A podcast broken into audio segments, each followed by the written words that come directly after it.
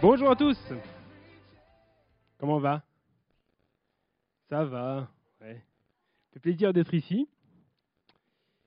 Aujourd'hui, on va parler d'avoir un cœur pour les démunis. Gros sujet. Et quoi de mieux pour se mettre en bouche que de commencer le prêche par le Lévitique? Ça vous tente? Il y avait une pratique en Israël à l'époque. C'était que tous les 50 ans, il y avait une année de fête.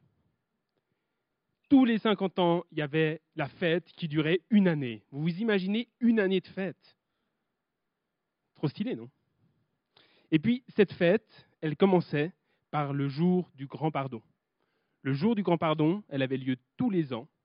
Et c'était le jour où le prêtre il faisait l'expiation pour les péchés, en termes barbares un peu.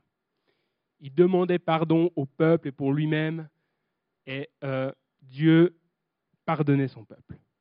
Et à la fin euh, de ce jour du grand pardon, Yom Kippour, tous les 50 ans, il y avait des chauffards qui retentissaient dans tout Israël. Vous savez ce que c'est le chauffard?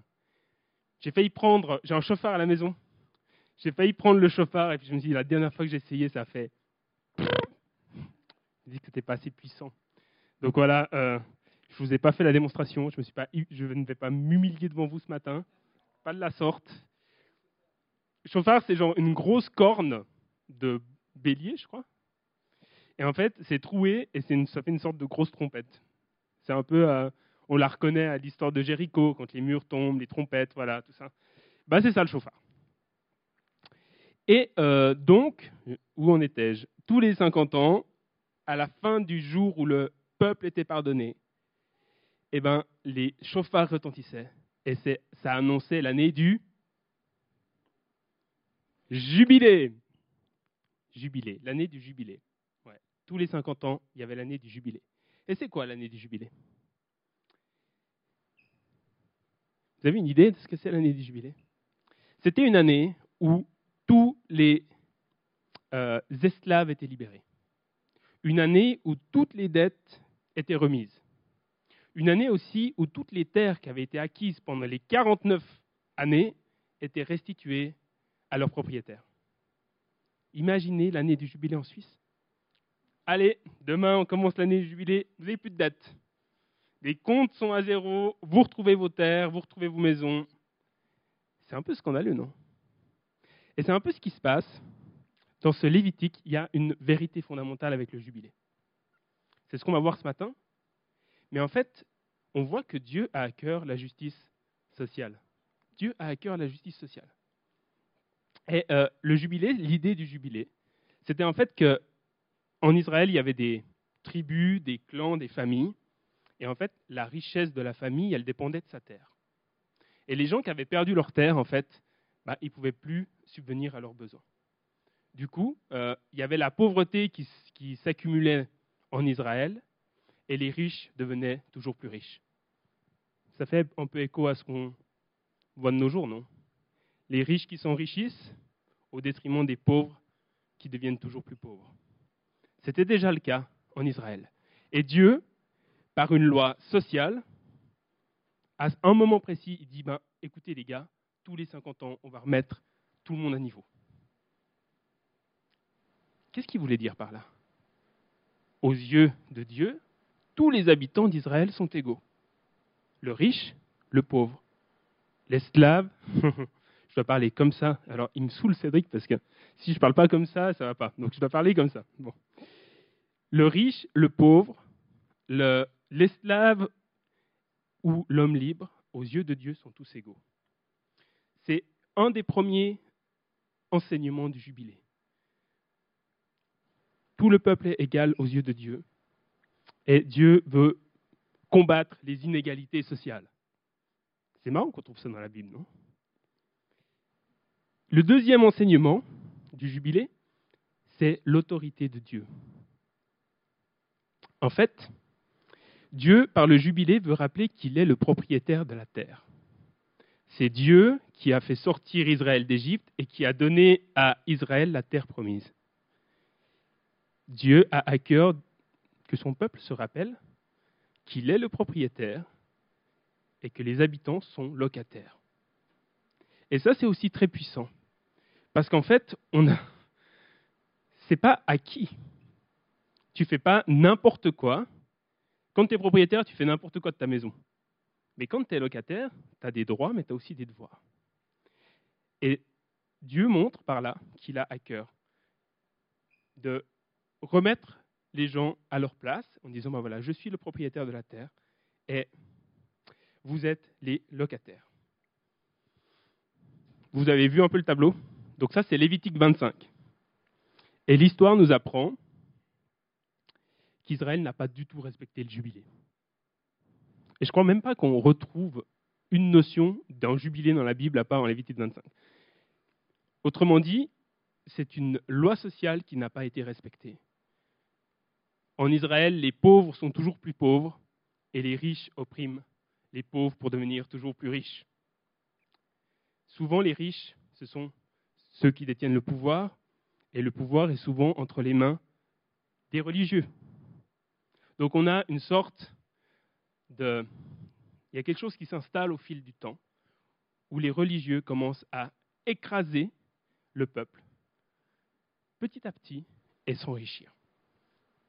Mais Dieu n'a pas dit son dernier mot. Et ça va nous faire un bond en avant de quelques centaines d'années pour atterrir dans l'évangile de Luc. J'aime bien Luc. J'aime bien l'évangile de Luc. Euh, chaque évangile a sa couleur. Chaque évangile a une touche particulière. Et je dirais que l'évangile de Luc, Luc vient présenter Jésus comme le sauveur du monde qui prend soin des pauvres, des opprimés, des démunis. Et en fait, ce qu'on voit dans l'évangile de Luc, c'est qu'il a un intérêt particulier pour montrer qui sont les vrais habitants du royaume de Dieu. Et souvent, le peuple du royaume de Dieu n'est pas celui auquel on s'attend. Dans l'évangile de Luc, il n'y a que des anti-héros. C'est une société qui est patriarcale, qui est patriote, qui est très religieuse. Et on voit en fait que les héros dans Luc, ce sont les étrangers, les samaritains, ce sont les femmes, ce sont les malades, ce sont les pauvres. Et les religieux de leur temps sont plutôt malmenés. Et ça questionne. Le peuple du royaume de Dieu n'est pas celui auquel on s'attend. Il y a comme un refrain qu'on retrouve dans tout l'évangile de Luc et qui va se répercuter dans Actes c'est le même auteur. Dieu résiste aux orgueilleux et Dieu fait grâce aux humbles. On le voit dans le cantique de Marie, quand elle, quand elle est enceinte et qu'elle exulte devant Dieu en disant Mais tu vas détrôner l'orgueilleux et tu vas élever les humbles. Et le passage qu'on va voir dans Luc aujourd'hui, c'est le passage de Luc 4. Ça va être un long passage et c'est volontaire. Parce qu'en fait, je crois que la lecture du passage fait partie de la prédication. Le texte parle par lui-même. Et j'ai envie de vous inviter à vous laisser déjà transporter par le texte. Alors qu'on lit, laissez-vous inspirer par le texte. Vous allez découvrir des choses que je ne vais pas du tout parler ce matin. Et c'est toujours cadeau. c'est dans Luc 4, le contexte. Jésus a été tenté dans le désert par le diable. Puis après la tentation, il sort du désert et il va commencer son ministère. Donc on est au tout début, au balbutiement du ministère de Jésus. Et déjà, il y a un engouement, il y a quelque chose qui se passe. Et là, Jésus, il va retourner dans sa ville natale. Il va retourner à Nazareth, là où il a grandi. Et on va lire ça ensemble. Si je retrouve Luc 4.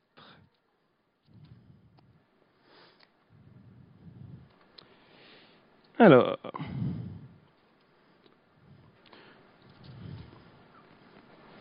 Jésus vint à Nazareth où il avait été élevé, et il se rendit à la synagogue selon sa coutume, le jour du sabbat.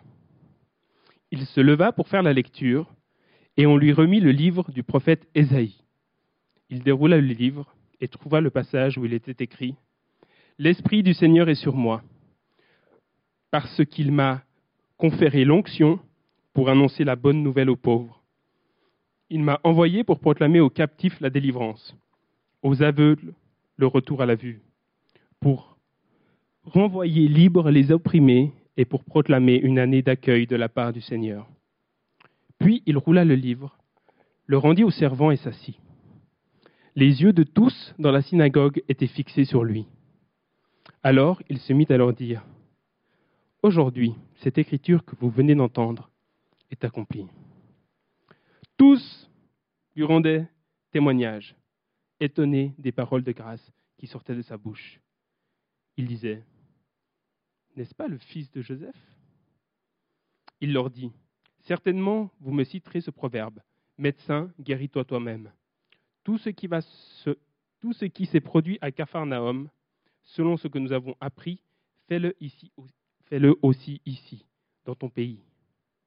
Il leur dit encore, Amen, je vous le dis, aucun prophète n'est bien accueilli dans son pays.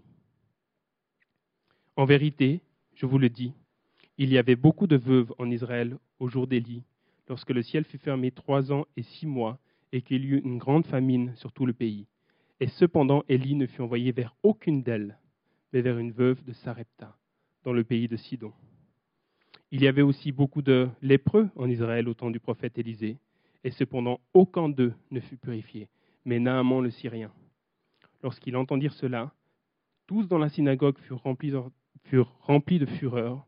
Ils se levèrent, le chassèrent hors de la ville, et le menèrent jusqu'à un escarpement de la montagne sur laquelle leur ville était construite, afin de le précipiter en bas. Mais lui passa au milieu d'eux et s'en alla. J'aurais trop voulu voir cette salle. Passe au milieu d'eux et s'en va. Il y a quelque chose qui me choque quand je lis ce passage. Jésus lit Ésaïe, tous dans la synagogue sont étonnés. Jésus dit deux phrases. Jésus prêche, et tous dans la synagogue veulent le tuer. Si à la fin, tous dans la salle veulent me tuer, ben j'espère pas, ben c'est qu'il se passe quelque chose ici. Qu'est-ce qui va pousser? On est où? On est à Nazareth. Nazareth, c'est le village où Jésus a grandi. C'est ses amis, c'est sa famille, c'est ses voisins. Ils ont vu Jésus petit. N'est-il pas le fils de Joseph? Tu sais, le pauvre charpentier là. Comment des amis, des frères, de la famille, des concitoyens en viennent à vouloir tuer Jésus? Où est l'outrage dans ce passage? Et je crois qu'il faut qu'on comprenne cet outrage pour euh, vraiment comprendre le texte. On va déjà revenir sur la lecture par euh, Jésus d'Ésaïe 61. Donc Jésus, il ouvre Isaïe et il va trouver le passage où c'est marqué L'Esprit du Seigneur est sur moi, ou a été, je ne sais plus comment il le dit exactement, pour, parce que j'ai été oint pour annoncer la bonne nouvelle aux pauvres. Celui qui est oint, c'est le Christ. Christos, celui qui est oint. Non, Christ n'est pas le nom de famille de Jésus. Jésus-Christ, ça veut dire Jésus, celui qui est oint, le Messie. Donc Ésaïe, quand il parle d'Ésaïe, dans Ésaïe 61, il parle du, Messie qui va venir pour délivrer, pour annoncer une bonne nouvelle aux pauvres. Vous me suivez jusque-là? La puissance de ce passage, elle réside dans le fait que quand le Messie viendra, les pauvres entendront la bonne nouvelle, les malades seront guéris, les captifs seront délivrés, les opprimés seront libérés, et qu'est-ce qu'il fera le Messie?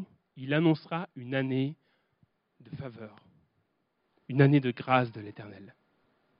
De quoi est-ce qu'il parle ici? Quand le Messie viendra, il annoncera le jubilé. Non, ça. Il n'y a pas autant d'enthousiasme. Là, normalement, il y, a le chauffard qui retentit. À la venue du Messie, il y aura un nouveau jubilé. Actuellement, le peuple d'Israël, quand Ésaïe écrit, ils sont en captivité déportés à Babylone. ils ont fait tellement n'importe quoi que Dieu les juge, les a jugés et les a envoyés en captivité. Le temple est détruit, la ville est détruite, c'est le chaos. Et puis Ésaïe va dire, mais un jour, il y aura mon serviteur qui va revenir. Et il vous ramènera dans le pays. Et vous retrouverez votre terre. Et vous serez libérés. C'est puissant, non?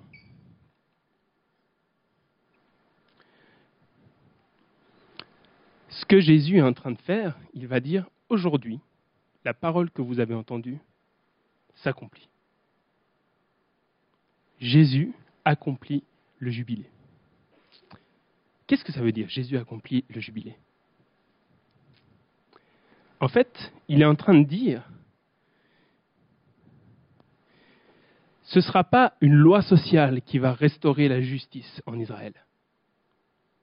La loi sociale de Lévitique, elle n'est pas efficace pour restaurer la justice sociale. Ce sera Dieu lui-même. Ce sera le Messie. Ce sera le Messie qui restaurera la justice sociale en Israël. Mais pas que la justice sociale. Parce qu'en fait, Jésus, il accomplit le jubilé. Le jubilé, vous vous rappelez, ça commence par le grand pardon. Qu'est-ce que Jésus fait? Il s'offre à la croix. Il pardonne les péchés de toute l'humanité. Qu'est-ce qui se passe après? Jésus nous libère de nos dettes. Pas physiquement, mais nous sommes endettés envers Dieu. Moi, mon compte en banque vis-à-vis de Dieu, il est à sec. Il n'y en a pas un pour rattraper l'autre, soyons honnêtes. Regardons, nous les uns les autres, il n'y en a pas un qui peut prétendre mériter la grâce de Dieu. Et puis non seulement il va nous libérer de nos dettes à la croix, mais il va aussi nous libérer de l'esclavage. Il va nous faire, ceux qui sont esclaves seront rendus libres. Qui sont les esclaves? C'est nous. Nous sommes tous les esclaves du péché. C'est une bonne nouvelle. La bonne nouvelle est annoncée, mais la bonne nouvelle est annoncée à qui? Aux pauvres. J'ai une question. Qui reçoit la bonne nouvelle du Messie? Qui reçoit la bonne nouvelle du Messie? Ça devrait être ceux qui passent leur journée dans les textes de Lévitique, non? Ceux qui reçoivent la, bonne nouvelle du Messie, ce n'est pas ceux auxquels on s'attend. Déjà, ils commencent à douter quand ils se disent, mais lui, c'est le fils du charpentier. Il commence mal. Le Messie, normalement, c'est celui qui va nous délivrer de l'oppression de Rome. Ça va être un chef de guerre il va nous restaurer, il va nous rendre notre gloire passée. Puis Jésus vient comme un pauvre. Même le plus pauvre parmi les pauvres. Ils n'avaient rien, ses parents. Ils n'ont même pas pu offrir un, bœuf pour la consécration. je ne sais plus ce que c'est, mais ils offrent juste une. Bref, tout ça pour dire qu'ils n'ont pas d'argent et qu'ils sont pauvres. Et puis Jésus va dire Vous n'allez pas recevoir la bonne nouvelle de la même manière qu'Israël à l'époque n'a pas reçu la bonne nouvelle. Vous n'allez pas me recevoir comme prophète et comme Messie, comme vous n'avez pas reçu les prophètes avant vous. Et c'est ça qui va rendre fou, mais littéralement fou, ses amis. Il va leur dire, au temps d'Élie, il y avait beaucoup de veuves en Israël. Mais le prophète n'a été envoyé vers aucune d'elles. Au temps de Naaman, au temps d'Élisée, il y avait beaucoup de lépreux en Israël. Mais aucun lépreux d'Israël n'a été purifié. Qui a reçu le salut La veuve de Sarepta et Naaman, le Syrien. La veuve de Sarepta, c'est la femme la plus pauvre parmi les pauvres. Elle a tellement rien à manger que quand Élie vient vers elle et lui dit je te ferai une galette et je mourrai de faim. Mais elle accueille le prophète et elle va avoir un, miracle de multiplication. Et je crois que même Élie va ressusciter sa fille, quelque chose du genre. Un truc incroyable. Pourtant, c'est une veuve, donc elle n'a aucun poids aux yeux de la société. Elle est pauvre. Et non seulement elle a aucun point au lieu de la société, mais elle est de Sidon. Elle n'a rien à faire là. C'est une étrangère. ceux qui reçoivent la bonne nouvelle, ce ne sont pas ceux auxquels on s'attend. Naaman le Syrien, lui, c'est un riche. Il est super riche, il est super puissant. C'est un chef de guerre. Il est malade. Il est lépreux. Déjà, les lépreux en Israël, il fallait mieux pas être lépreux en Israël à l'époque. C'était pas joli. Méprisé, mis à, l'écart, euh, jugé. Mais non seulement c'est un lépreux, mais c'est un lépreux qui vient de Syrie, qui adore des idoles. C'est lui qui va recevoir la purification d'Élysée, et aucun lépreux d'Israël. Et ça, les amis de Jésus ne peuvent pas l'entendre. Je serais surpris de voir qui sont les gens que je retrouverai, qui sont les gens du royaume de Dieu Je suis personne pour juger qui accepte le, royaume en héritage. Mais je serais sûrement bien surpris de voir qu'il y a des gens que je n'aurais pas misé dessus qui seront avant moi dans le royaume de Dieu. Les premiers seront les derniers. Et les Nazaréens, ils ne sont pas prêts à laisser leur place. Nous, on a toujours tout fait bien. On a toujours tout fait bien. C'est injuste. Ce n'est pas les pauvres, là, les, les étrangers euh, qui vont hériter du royaume, c'est nous. Et c'est ça ma question ce matin. Qui reçoit cette bonne nouvelle? Heureux les pauvres en esprit, car le royaume des cieux est à eux. Qui sont les pauvres en esprit? C'est ceux qui reconnaissent propre pauvreté spirituelle. Je vais vous dire encore une petite parabole de Jésus dans Luc 20 qui va avoir exactement le même effet sur ses auditeurs. Ils vont tous vouloir le tuer à la fin. Donc c'est toujours un peu un schéma qui se répète. Jésus dit Un homme avait une vigne. Il part en voyage et il confie sa vigne à des vignerons. Au temps des fruits, il envoie ses serviteurs, l'un après l'autre, pour demander de goûter aux fruits de la vigne. Les vignerons battent les serviteurs, les vignerons les renvoient vers le maître les mains vides. L'homme se dit, ils ont, ils n'ont pas accueilli mes serviteurs, ils n'ont pas accueilli mes prophètes. Je vais envoyer mon fils, mon bien-aimé. Peut-être que lui, ils l'écouteront. Il envoie le fils bien-aimé, et dès qu'ils le voient, les vignerons, qu'est-ce qu'ils font? C'est l'héritier tuons-le, nous aurons l'héritage. Il tue le fils qui avait les vignes, le fils du propriétaire. Qu'est-ce que l'homme fera? L'homme détruira les vignerons et donnera la vigne à un autre. C'est comme ça que Jésus finit sa parabole. C'est quoi la vigne? C'est le peuple de Dieu. C'est qui les vignerons? C'est ceux qui règnent sur le peuple de Dieu. Dieu envoie ses prophètes qui ne sont pas reçus, qui sont battus. Dieu envoie son propre fils qui est tué. Et finalement, la vigne est donnée à un autre. Le problème des vignerons, c'est que s'ils avaient respecté le jubilé, ils n'en seraient pas là. S'ils s'étaient rappelés qu'ils ne sont pas le propriétaire de la vigne, mais qu'ils sont locataires. La vigne, elle appartient à Dieu. Alors ils ne se seraient pas comportés de cette manière. Et qui c'est qui reçoit la vigne en héritage? C'est la veuve de Sarepta. C'est Naaman le Syrien. C'est tous les anti-héros de Luc. Ceux qui reçoivent la vigne, ce sont tous les héros, tous les anti-héros, les pauvres, les Samaritains, les, les malades, tous ceux qui accueillent la bonne nouvelle. Vous me suivez jusque-là? Qui es-tu? Es-tu un Nazaréen, un ami de Jésus? Ou es-tu la veuve de Sarepta? Qui es-tu? Es-tu un Nazaréen, un voisin de Jésus? Ou es-tu Naaman le Syrien?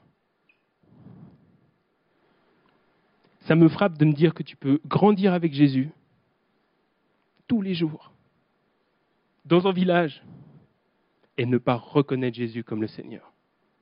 Ça me frappe. Nous sommes la veuve de Sarepta et Naaman le Syrien.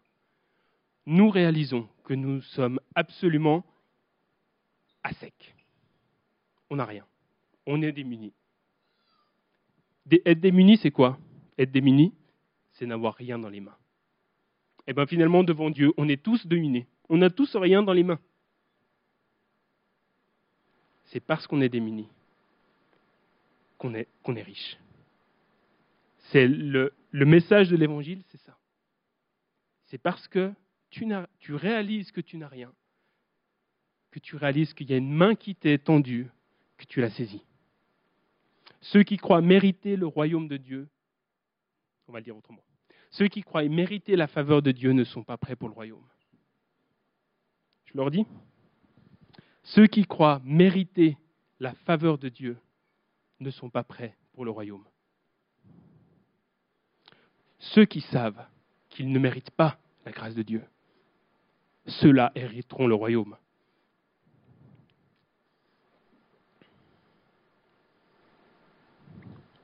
On peut tout bien faire. On a des fois, il faut qu'on se sente concerné par les Nazaréens, parce que les Nazaréens, c'est un peu nous. En fait, euh, on peut avoir beaucoup de pratiques religieuses, aller à l'église, prier, jeûner, de temps en temps donner aux pauvres, et de se dire Ouh, j'ai fait une super action aujourd'hui. Je suis quand même un bon gars. Et puis ça, Israël, les, leaders religieux de l'époque le faisaient. Et ce que Dieu dit, c'est qu'il dit, mais quand vous, vous jeûnez, qu'est-ce que vous faites? Vous opprimez vos serviteurs. Quand vous, vous jeûnez, vous vous querellez entre entre vous. Quand vous jeûnez, vous tapez du poing sur la table. Le vrai jeûne qui me fait plaisir, Ésaïe 58. On va juste lire ça pour terminer. Tu peux monter, Sven? Le jeûne que je préconise, n'est-ce pas plutôt ceci? Détacher les, chaînes de la, méchanceté, dénouer les liens du joug, renvoyer libre ceux qu'on écrase, rompre tout joug. Ne s'agit-il pas de partager ton pain avec celui qui a faim et de ramener à la maison les pauvres sans abri, de couvrir celui que tu vois nu et de ne pas t'esquiver devant celui qui est ta propre chair?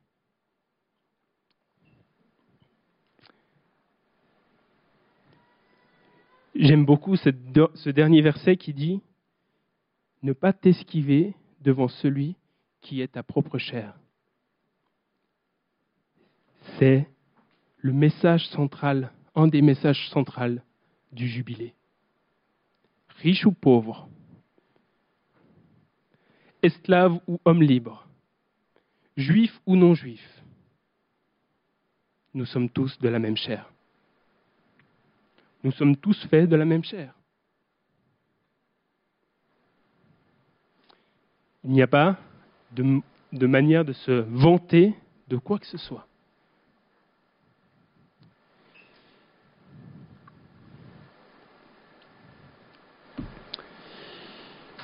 Je crois que ce matin, il y a une invitation à rentrer dans le jubilé. On va sortir chauffards et on va proclamer une année de réjouissance. Parce qu'en fait, le jubilé, c'était une année de réjouissance. C'est comme ça que Dieu le voyait. Parce que la liberté des captifs, les dettes effacées, il y a de quoi se réjouir. Est-ce qu'on l'accepte? Peut-être que nous, ce matin, on a besoin de se dire, bah, écoute, Jésus, je suis pauvre devant toi, je suis démuni devant toi. Bah, si tu te dis ça, tu es au bon endroit. C'est justement parce que tu es pauvre et que tu es démuni que le royaume t'appartient. Et je crois que ce matin, il y a aussi une autre invitation. C'est une invitation à participer au jubilé. Il faut que ce message y passe de la tête au cœur et du cœur aux mains.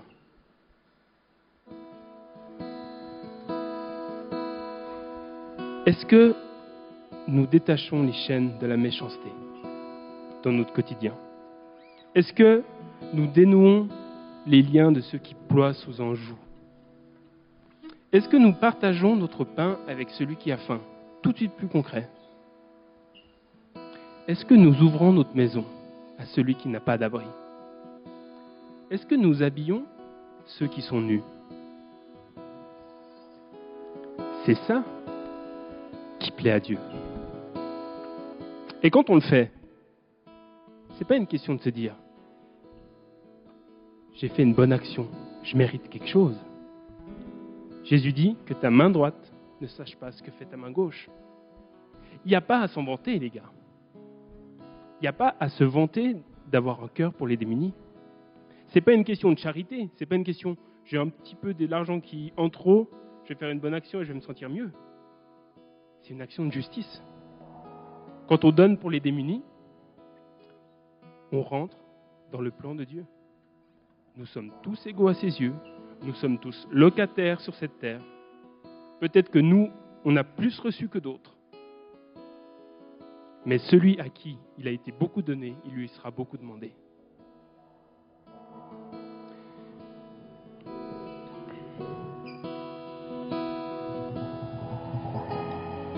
Je crois que Dieu a un cœur pour les démunis. Et ce matin, je crois que Dieu a un cœur pour toi. Acceptes-tu d'être démuni devant Dieu? Acceptes-tu de dire, mais en fait, il n'y a rien que je pourrais faire qui me ferait mériter la faveur de Dieu? C'est une invitation ce matin à sonder ton cœur aussi. Est-ce que je suis démuni devant Dieu?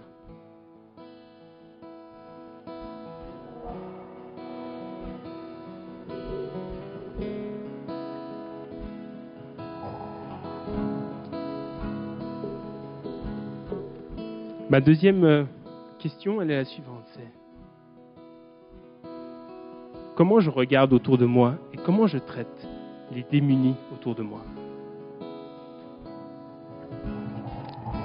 Est-ce que je considère que la vigne m'appartient ou est-ce que je me rappelle que je suis juste le locataire de la vigne?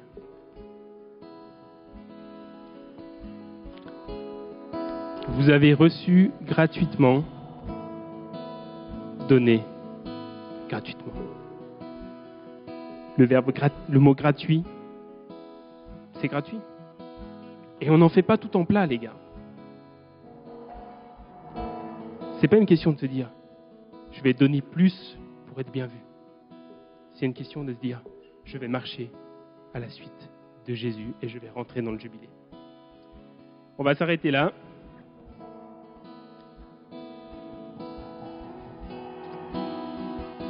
Et je vais prier. Seigneur Jésus,